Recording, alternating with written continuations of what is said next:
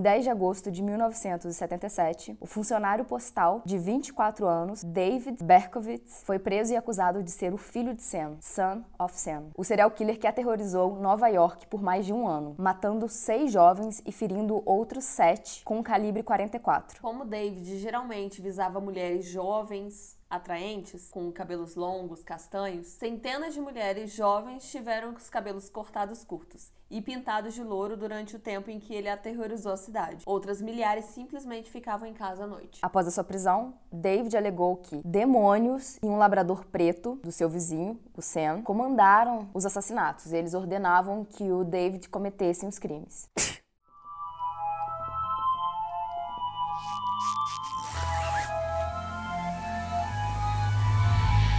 Bem-vindos ao Bu. E outras coisas. Eu sou a Mia. Eu sou a Cibele. Oi! Pra quem tá aguentando aí, ó, a minha voz anasalada, parabéns. Me ajudem a controlar aqui a minha gripe, a eu sarar desse resfriado, chamando um amigo para participar do canal e dando like e se inscrevendo se você ainda não tá inscrito. Vamos assistir?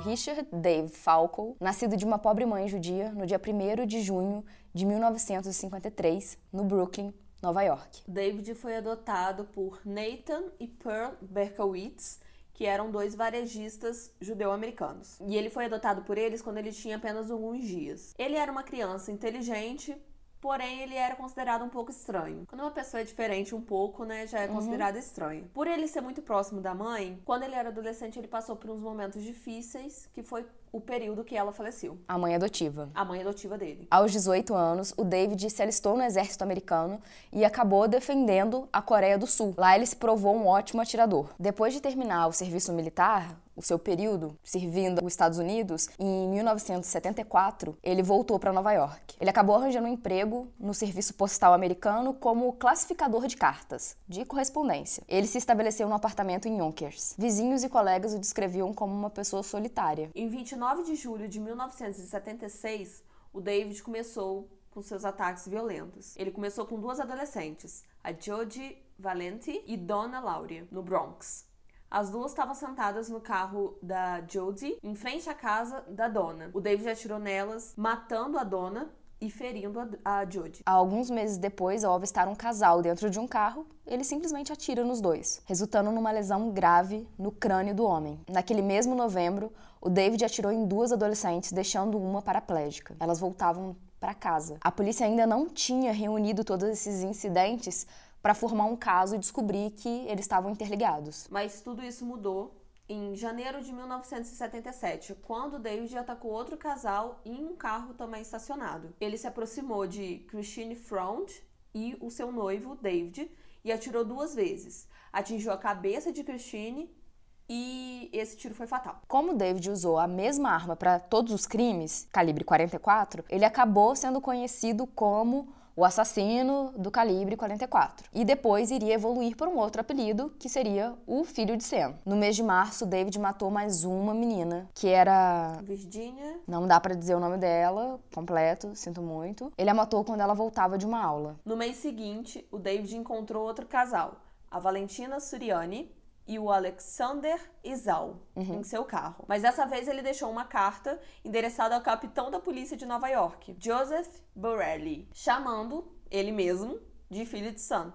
Pela primeira vez. Uhum. E aí, ao longo da sua série de assassinatos, ele foi deixando numerosas cartas, provocando a polícia, Assim como o BTK, né? Assim como o BTK, assim como o Zodíaco.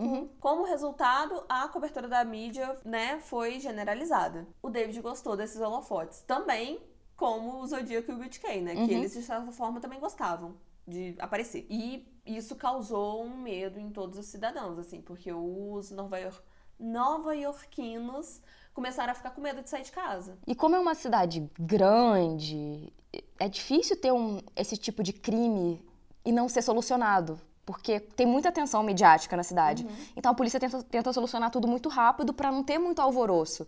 E eles não conseguiram dessa vez solucionar rápido. Inclusive, o modus operandi dele tá me lembrando muito o Zodíaco, porque ele tava atirando né, com um revólver em casais. em casais que estavam A parados. maioria. A maioria eram casais que estavam parados dando carro pra namorar, etc. Uhum. Eu achei bem parecido. O golpe final de David aconteceu nas horas finais do dia 31 de julho de 1977, no Brooklyn. Ele atirou em Stacy Moscovitz e Bob Violent. A Stacy morreu e Bob ficou cego de um olho e perdeu praticamente toda a visão do outro devido aos ferimentos. Felizmente para a polícia, uma testemunha notou algo diferente na cena do crime. No local do tiroteio, essa testemunha viu alguém saindo de carro fugindo com uma multa de estacionamento. Poucas multas tinham sido dadas naquele dia e logo eles conseguiram chegar ao David. Em 10 de agosto de 1977, as autoridades prenderam David. Segundo o The New York Times, o David disse: Bem, vocês me pegaram. Quando ele foi capturado e tudo mais. Finalmente, né?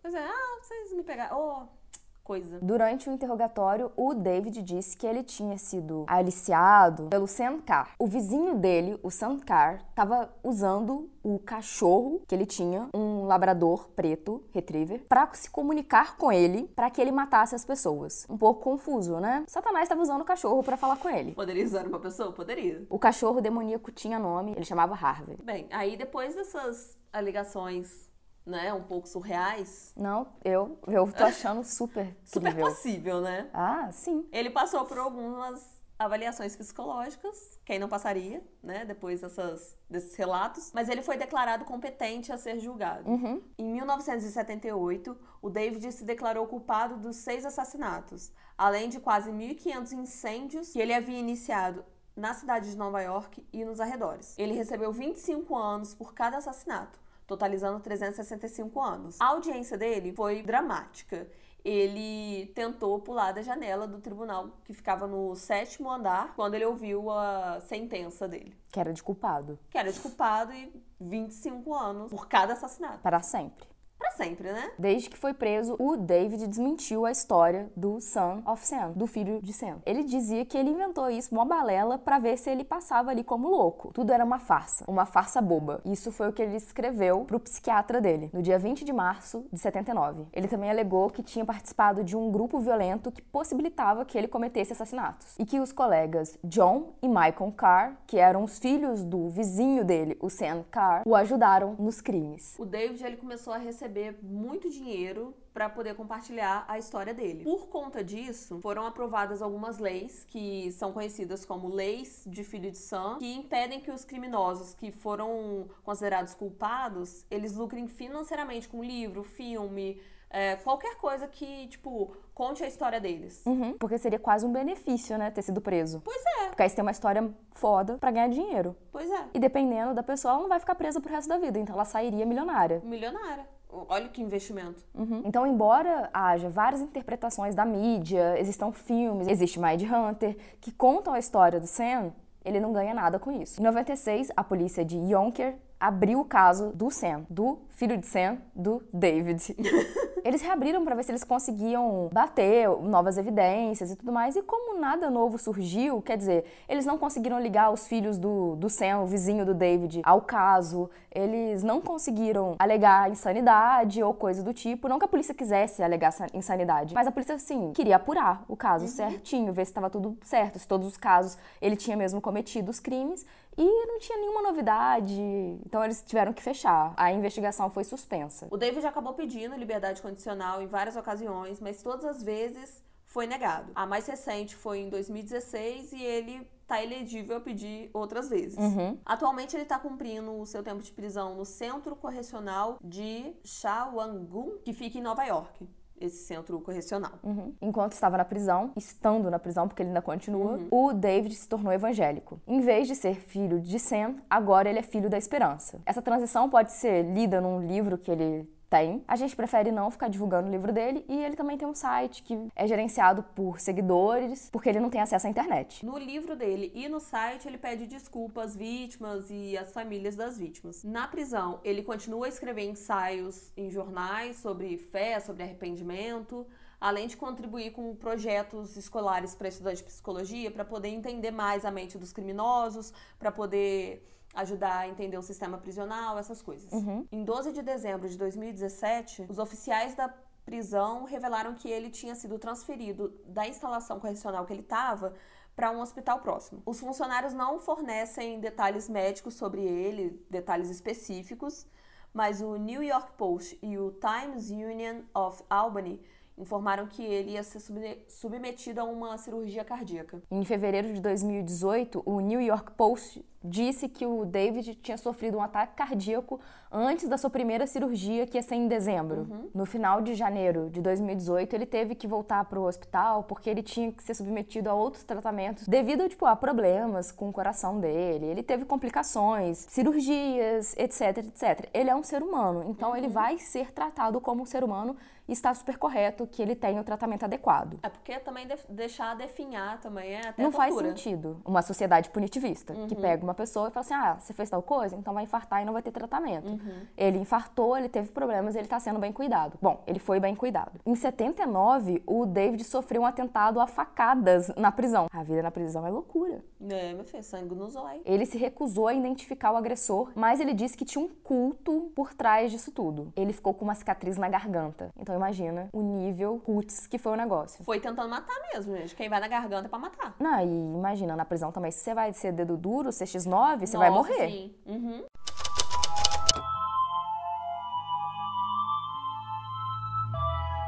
Eu sei que fica aparecendo durante o vídeo que eu não acredito que ele se regenerou, que ele se reintegrou e tudo mais. Não é que eu não acredito, eu só duvido. Porque eu mantenho as minhas suspeitas. Eu acho que ele pode ter sim se arrependido dos crimes que cometeu, mas na dúvida, eu acho que ele tem que ser mantido preso, mas tem que ser tratado como um ser humano. De qualquer maneira, não é a primeira vez que ele tentaria enganar alguém. Uhum. Então, assim, ele inventou toda uma história e ele mesmo disse que ele inventou a história para tentar tirar alguma vantagem. E no caso dele, bom comportamento não vai tirar ele da prisão. Ele já foi um risco tão grande para a sociedade. Qual o tamanho da pena dele? É, eu duvido que um dia ele vai sair. reduz, né? É, mas eu duvido que um dia ele vai sair. Não, ele vai ter que ser um anjo para reduzir tanto ao ponto dele conseguir sair, né? Ele tem que voltar no tempo e não cometer assassinatos para conseguir sair. Seria bom. Hum. Mas eu acho que a sentença dele é certa. Ele pode sim recorrer. É um direito dele, é constitucional. Então ele tá certo de recorrer, de pedir a liberdade dele. Mas eu acho que é improvável que ele consiga. Mas o tempo que ele estiver dentro da cadeia, que ele seja tratado como um ser humano, de forma humana, né? Porque tem seres humanos que são tratados de formas inumanas. É isso. Esse caso já está sendo concluído nele mesmo. O Son of Sam aparece em Mind Hunter na segunda temporada.